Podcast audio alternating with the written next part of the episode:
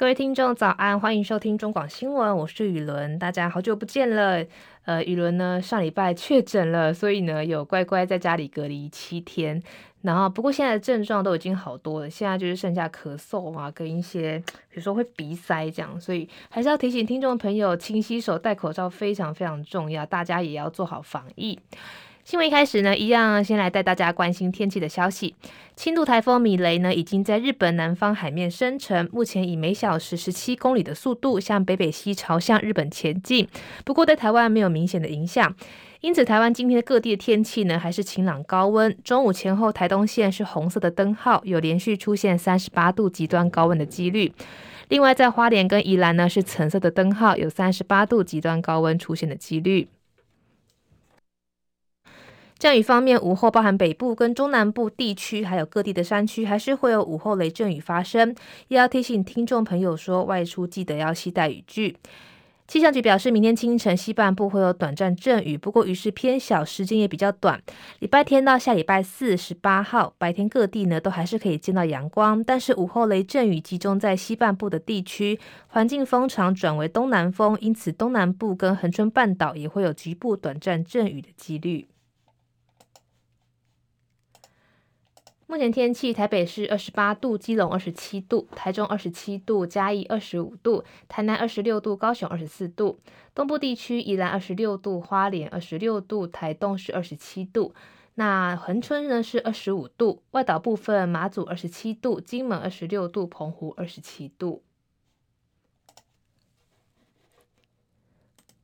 美股消息：美国上礼拜初领失业金人数来到二十六点二万人，高于修正后的数字。连续两周的攀升显示就业市场降温。十年期美债殖利率来到百分之二点七七。美股礼拜四指数开高，当中道琼工业指数一度涨逾两百点，不过最后收盘涨势不一，也只有道琼工业指数是上涨二十七点，收在三万三千三百三十六点。其他的标普，呃，其他的纳斯达克指数。是下跌七十四点，收在一万两千七百七十九点。标普五百指数也是下跌二点九点，收在四千两百零七点。费城半导体指数呢也是下跌十点，收在两千九百七十八点。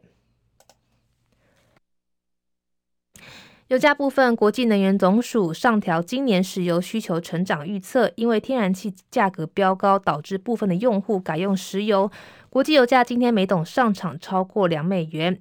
包含纽约商品交易所西德州中级原油九月交割价上扬二点四一美元，或是百分之二点六，来到每桶九十四点三四美元。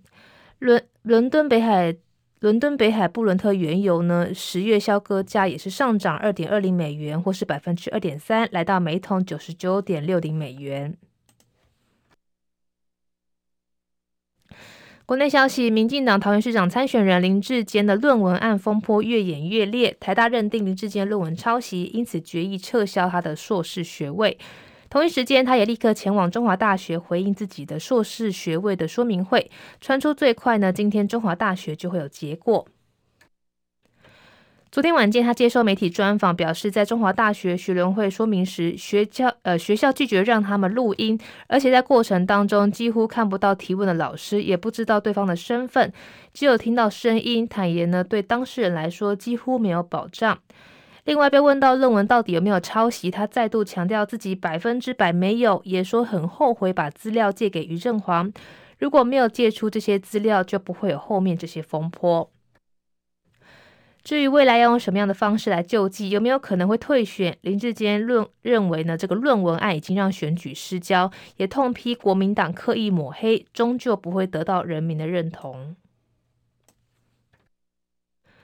另外一位同样忙着打选战的民进党台北市长参选人陈时中，被国民党参选人蒋万安被批评说是被派系当傀儡，让陈时中反批讲这种话不是很有水准。不过，台北市议员参选人刘彩薇就挖出过去陈时中的黑历史。他说，陈时中跟蔡英文总统会面的时候有脱鞋子，而且还在立法院卫环委这个委员会的时候还脱口罩来挖鼻孔，甚至呢还在室内抽烟。当时他还是卫福部长的身份。反问说：“诶，这个室内抽烟比较有水准吗？会不会这样说又会被说太粗暴了？”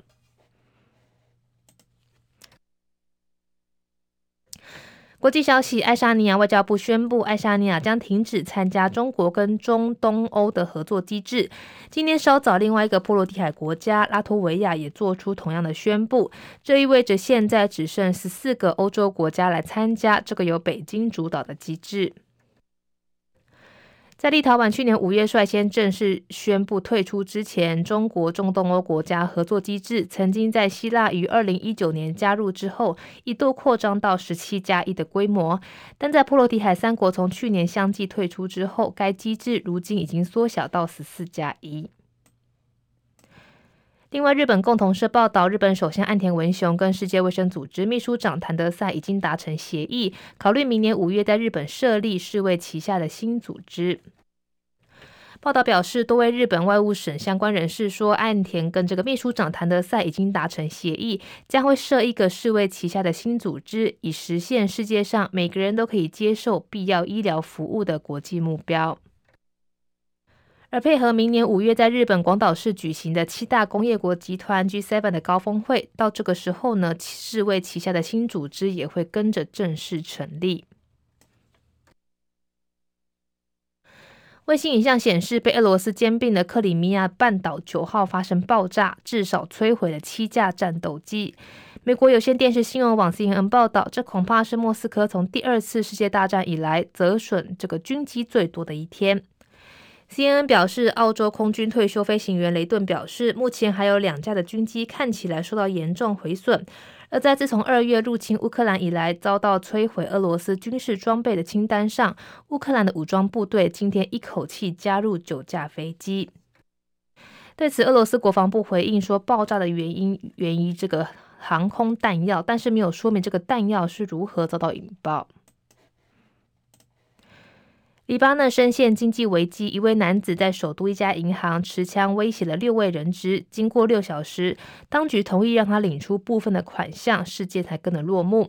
据报道，男子是为了要筹措这个父亲的医药费。其很报道。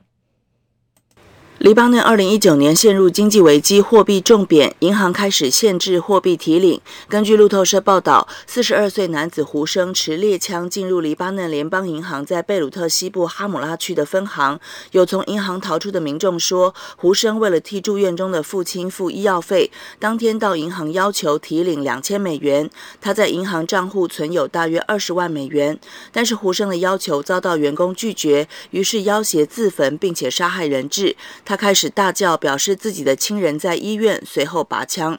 当地媒体报道，这起男子挟持银行人质事件经历六小时落幕。有安全人员指出，男子将银行各处浇上汽油，还关闭了前门，行员作为人质。部分银行客户在他锁门之前逃跑。六名人质中有一人是客户，另外五人是银行员工。最终，银行同意他领出大约三万美元。也有媒体报道，现场至少开了两枪，银行外聚集大批民众，有人大喊“打倒银行规定”。法新社指出，由于黎巴嫩当局实施非正式资本管制，经济崩溃，银行客户无法提领存款，才导致了这起冲突事故。记者戚海伦报道。接下来是十分钟的早报时间。今天《中国时报》头版头条谈到了裴裴洛西西子访台，美媒质疑谈生意。福斯新闻挺川普立场鲜明，批判裴洛西不假辞色。台湾意外卷入了美国战争。美国联邦众议院议长佩洛西访台，引发大陆不满，后续风波不断。美媒近日报道，佩洛西之子小保罗竟然随团出访。小保罗虽然不在访团的名单之内，却跟着佩洛西接受这个受访国的官方接待，被质疑跟亚洲投资有关。佩洛西十号回应说，小保罗随行并没有执行任何的商务，他的角色呢就是陪我，我很骄傲他在那里。裴洛西在七月三十一号从华府出发，到八月五号离开日本返美之后，福斯新闻政治评论员这个洛特斯九号在节目上爆料说，裴洛西这趟行程有隐藏版的名单，就是他的小孩小保罗并没有被列在国会的代表团正式名单，却搭妈妈的便机一路访随这个新马台韩日。霍斯特说：“只要仔细检查代表团跟出访国家元首跟高层官员的合照，就能发现有好几张有这个细的紫色领带的小保罗，跟着他去乌克兰时系的那条一样。”沃特斯讽刺地说：“没有人知道小保罗去过乌克兰。这次紧随裴洛西访亚的美眉也没有注意到小保罗一样，他不想让你知道有关小保罗的一切。”从总统府发布蔡英文总统接见裴洛西等人影片来看，蔡英文在裴洛西的指引之下，跟小保罗互碰手肘，并短暂寒暄。在大合照当中呢，小保罗也在内。裴洛西十号随团议员举行记者会，说明访问亚洲的成果。他就这个质疑表示说，通常使团出访呢会带着这个配偶同行，但不是所有人都可以来。据报道，裴洛西的老公保罗上礼拜因为酒驾出庭抗辩，时间跟裴洛西亚洲行重叠，但这个原因是否就是保罗缺席的原因，议长办公室没有做出回应。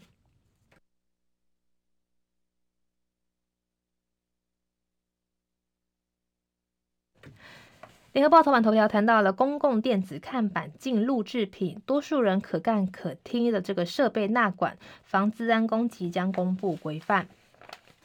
两岸关系紧张，政府网站频遭攻击，台铁的新左营站出租给商场的广告看板日前遭害，因为使用了这个录制的软体。行政院发现录制的这个禁令漏洞，上礼拜拍板进一步扩大禁令。政务委员这个唐凤昨天说明原则，多数人看到、听到的这个设备，只要在公共场域，皆不可以使用录制的自通产品。最近将会公布新规范。美国众议院议长佩洛西本月二号访台，台铁新左营广告看板遭害，出现对佩洛西的谩骂字眼。经追查发现，承包商使用了大陆的这个软体，但因为该面板是台铁的这个资产开发中心租给商场的广告播放电视墙，属于租赁的范围，不在原本的禁令范畴之内。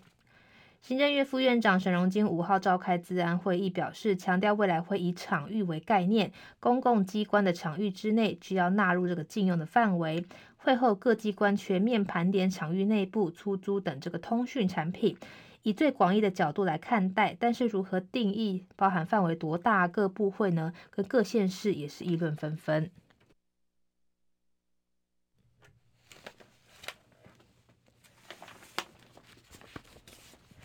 自由时报头版头条谈到了中国对台军演改变了一切，拜登政府拟暂缓撤销对中关税。美国政府为了压制通膨，原本考虑取消部分对中国商品课征的关税等措施。不过路透社十号引述消息人士说法，表示中国在台湾周边大规模的军演，回应美国联邦众议院议长佩洛西访台，已经促使拜登政府暂时搁置这个想法。报道表示，数月来，拜登一直在思考不同的方式来减少前政府川普时代对中国进口的商品课征的关税，包含取消部分关税，对可能要额外课征关税的部分启动新的三零一条款调查，以及扩大豁免关税清单来帮助这些只能从中国取得特定供应源的美国企业。不过，北京回应裴洛西的访台方式，让拜登政府重新思考这件事情，希望不要有任何可能被中国视为升高情势，或者避免被视为面对中国侵略行径就退缩的举动。一位消息人士表示：“我想台湾改变了一切。”